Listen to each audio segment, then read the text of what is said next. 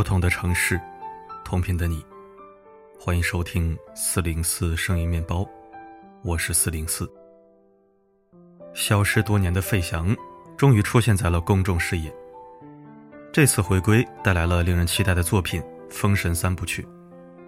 他在剧中饰演的角色是荒淫无道的纣王，传说中的人王帝辛，身高一米九，高大威猛，相貌英俊，可徒手撕猛兽。预告片中，身高一米九一的费翔俊美不失阳刚，尤其是那魁梧高大的身形，与传说中的帝辛十分贴合。不得不佩服导演在选角的时候敏锐的眼光。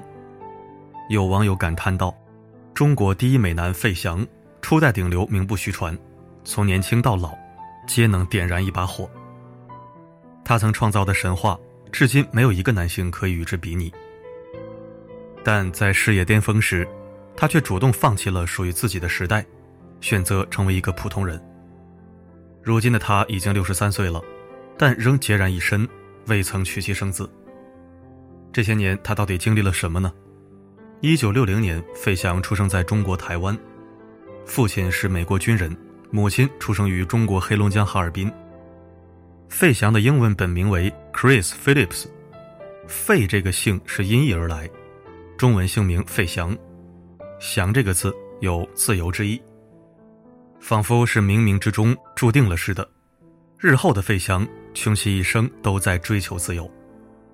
但看着费翔英俊潇洒的外形，你可能想象不到，儿时的他性格腼腆、听话老实。不仅如此，他还是个小胖子。十三岁时，他的体重甚至达到了二百斤。回忆起童年，费翔说：“那时候我一顿至少吃一百个饺子。”因为胖，从来没有人把他跟帅这个字联系在一起。学校的同学也不愿跟他玩，还常常嘲笑他是个大胖子。但费翔十分聪明，成绩优异。十八岁那年，他考入了美国斯坦福大学。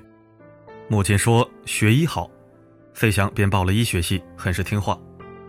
按照当时的情况，如果没有意外，我会成为一名医生。但人最不能预测的就是未来和意外。刚入学没多久，他的姐姐突然身患重病，是癌症。得知消息的费翔立马暂停学业，回国陪伴姐姐。姐姐安雅和费翔的性格迥然不同，费翔乖巧听话，走的每一步路都是家人规划好的，而安雅跳脱乖张，活得潇洒肆意。他上学期间便开始组建乐队，在音乐界小有名气。他还参与改变了当时朋克音乐的现状。开创出全新的、对后世影响深远的 No Wave 无浪潮运动。费翔曾说：“姐姐在音乐上的造诣远高于我，可惜天妒英才，姐姐英年早逝。”弥留之际，安雅眼里充满了对这个世界的留恋和不舍。她泪流满面地对弟弟说：“我还有很多事情没有做过，我的梦想还没能实现，我不想死，我真的不想死。”但安雅还是离开了这个世界。姐姐的离世让费翔陷入巨大的悲痛之中，那句“我真的不想死”，更是让他为之震动。他开始思考人生的意义，也意识到了活在当下是一件多么重要的事情。原来他也没那么喜欢学医，受姐姐影响，他真正喜欢的是艺术，是音乐。于是他从医学系转入了戏剧系。那是他平生第一次忤逆父母，选择了遵从本心。从戏剧系毕业后，费翔便从美国回到了台湾。旧友见了他就感叹：“这是整容了吗？变化也太大了。”以前的费翔是个二百斤的大胖子，上大学后，他开始有意控制饮食，锻炼身体。瘦下来之后，面部轮廓清晰分明，一双深邃的大眼睛让女孩们着迷不已。彼时恰逢导演杨德昌拍摄《十一个女人》，由才女张艾嘉主演并监制。张艾嘉一见费翔的照片，当即道：“就他了。”就这样，费翔正式踏入演艺界。可一米九一的身高，让他之后的戏剧受到了局限。张艾嘉不愿放弃这么个好苗子，打算让费翔另辟蹊径，转战音乐市场。俩人想法不谋而合。费翔本就热爱音乐。再加上有张艾嘉这个伯乐，没过多久便推出了首张专辑《榴莲》。专辑一经推出，瞬间火遍台湾。此后，费翔用四年时间接连发行了八张专辑，多次蝉联畅销榜首。如果没有意外，费翔会继续在台湾活下去。但人这一生总会充满意外和变数，越是这个时候，越能彰显初心可贵。一九八六年，费翔的母亲接到一封来信，这封信是外婆寄来的。上文提到过，费翔母亲出生在哈尔滨，后来在中国台湾生下了费翔。为什么定居台湾？这一切还要从早些年说起。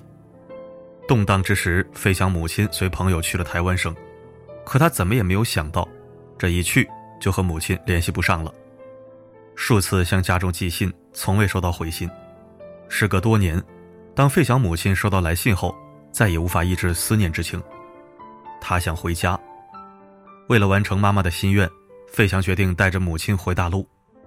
可是当时的海峡两岸关系十分敏感，台湾省的经纪公司提醒他：“你可以去，但是我们不能保证你还能回来唱歌。”言下之意，离开台湾就意味着有被封杀的风险。尽管如此，都未能动摇费翔回大陆的决心。在他看来，亲情是不能用金钱和地位来衡量的。命运总是如此奇妙，在你以为自己要失去所有的时候，却不知一切都是最好的安排。一九八七年，外形出色、唱功不错的费翔被春晚节目组选中，他以第一位回到祖国大陆的台湾歌手身份登上了央视春晚舞台。他更是第一位在春晚上独唱两首歌的艺人。第一首《故乡的云》，唱之前，他走进观众席，亲吻了一下坐在前排的外婆。这首歌是他献给外婆的，也是献给故乡和游子的。紧接着，他唱起了那首点燃全场的《冬天里的一把火》。舞台上的他身着红色西装外套，头发微卷，再配上那帅气逼人的外表，一下子就抓住了观众的眼球。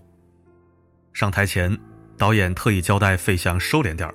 费翔答应了，可是当动感十足的音乐响起时，费翔就无法控制自己，跟着韵律舞动摇摆了起来。妖娆的舞姿配上一九一的大高个，竟是毫无违和感，全场沸腾。费翔的这把火越燃越烈，这让他红遍了大江南北，成为了国际巨星。春晚结束后，费翔收到了全国各地寄来的情书。这些情书用麻袋装都装不下，很多女孩在房间里贴上了费翔的海报，甚至有不少女孩励志：我这辈子非费翔不嫁。因为登上了央视的春晚，费翔被台湾彻底封杀，不允许再进入台湾的市场。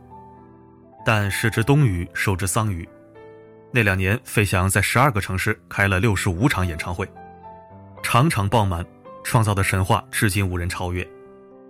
他也成了第一个在大陆举办全国巡演的歌手。可谁都没有想到，费翔会在巅峰时期告别流行乐坛。十月二十二日，费翔在北京工人体育馆举行了最后一场告别演唱会。我要离开，去寻找音乐剧和舞台剧上的发展。消息传出后，费翔的朋友无一不震惊，粉丝更是高举一条条横幅，哭喊道：“费翔，不要走，不要对你的歌迷说再见。”但费翔却很清醒自己在做什么。他解释道：“我如果再继续也是可以的，无非就是又一张专辑，再开个唱。可是这样的艺人最后总会榨干的。我觉得我可以给观众的，已经到了一个差不多的程度了。”他觉得自己已经没有什么能够带给观众的了。如果一直这么下去，总会有江郎才尽的一天。急流勇退，人间清醒。就这样，费翔再次远赴美国，追求心中的梦想。一九九零年，初到美国的费翔跟普通人没有什么不同，他需要和群演一样，经过一轮一轮的面试。但费翔十分享受这个从有到无的过程，因为这样能让人更清晰地认识到自我。一九九一年，费翔如愿地参演了歌舞剧《西贡小姐》，成为了第一位被百老汇录取的华裔演员。之后，他演出了名作《烫钥匙》《尼哥与诺拉》等音乐剧，还被剧作大师安德鲁·韦伯看中，成为主唱人物之一。在国际大舞台上，他是唯一一个龙的传人。一九九七年，费翔应邀从美国百老汇回国参加庆祝香港回归大陆的纪念晚会《回归颂》的演出。其中有一首歌叫做《龙子龙孙》，对此有网友如此评价：虽然费翔只有一半龙的血统，但他就是一位真正的龙子龙孙，一位有着灰蓝色眼睛的龙外孙。他还特别珍惜中国文化背景。二零一四年优酷全明星访谈中，他说：“我经常会对我的美国朋友说，不要跟我谈中国，你应该先去一趟中国，接触一下中国人，再跟我谈中国的事。”多年来，费翔一直没忘初心，做着自己喜欢的事。他是中国第一位敢公开与艾滋病患者拥抱的演艺界名人。那是一九九九年，在那个时代，人们对艾滋病传染误解很深。公益组织为此邀请了许多艺人探望艾滋病患者，但大都拒绝了。费翔毫不犹豫站了出来，用自身影响力打破了人们对艾滋病的偏见。他还认养了一只被截肢的熊猫，每年都汇款五万元生活费。他曾将在一九八九年的六十五场巡回演唱会所得全部捐给了一九九九年北京亚运会。那是祖国首次举办综合性国际体育大赛。他想用自己的方式表达对国家的爱。面对长江洪水、汶川地震、玉树地震等自然灾害，他还多次捐款捐物。他不但竭尽全力去捐款，还呼吁所有人：不管我们的祖籍或是出生地在哪里，我们的血液里流着的都是中国人的血。祖国的喜怒哀乐，我们都要分担。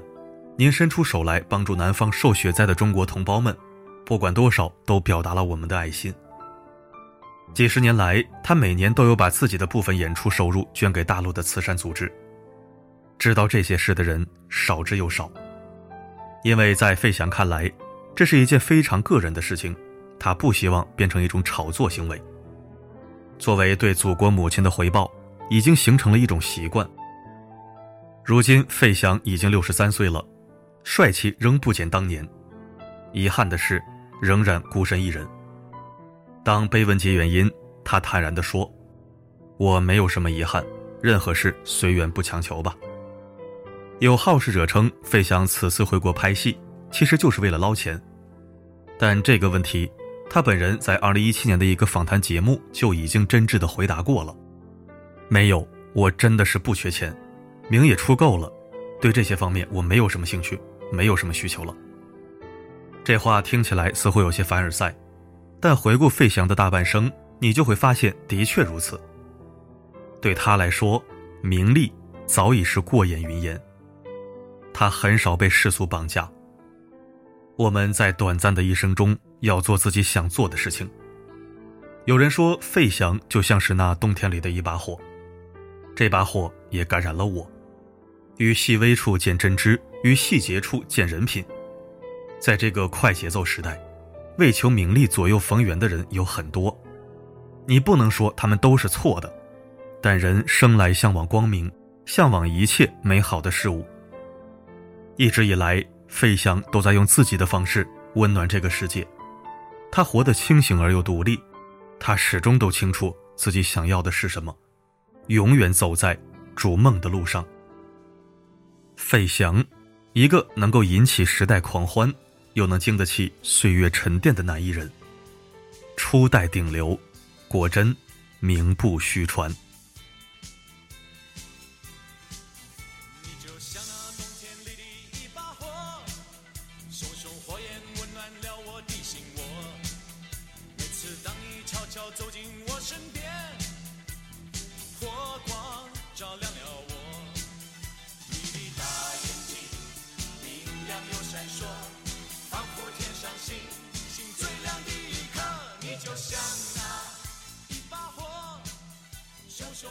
感谢收听。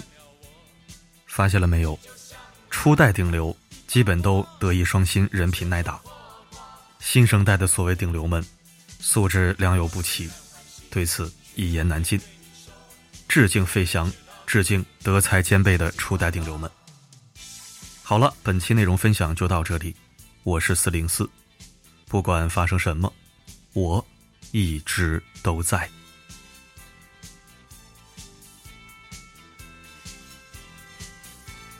像那冬天里的一把火，熊熊火焰温暖了我的心窝。每次当你悄悄走进我身边，火光照亮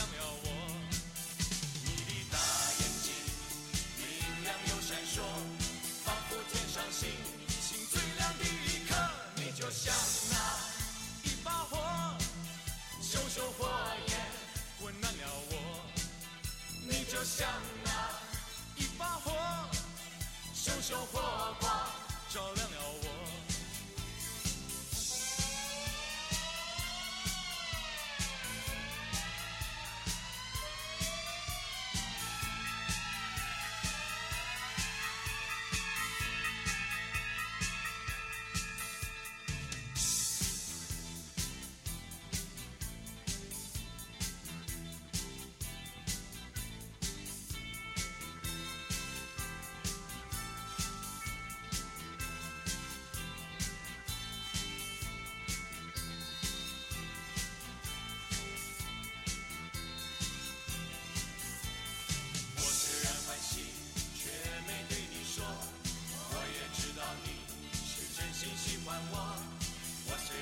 心，却没对你说。我也知道你是真心喜欢我。你就像那一把火，熊熊火焰温暖了我。你就像那一把火，熊熊火光照亮了我。你就像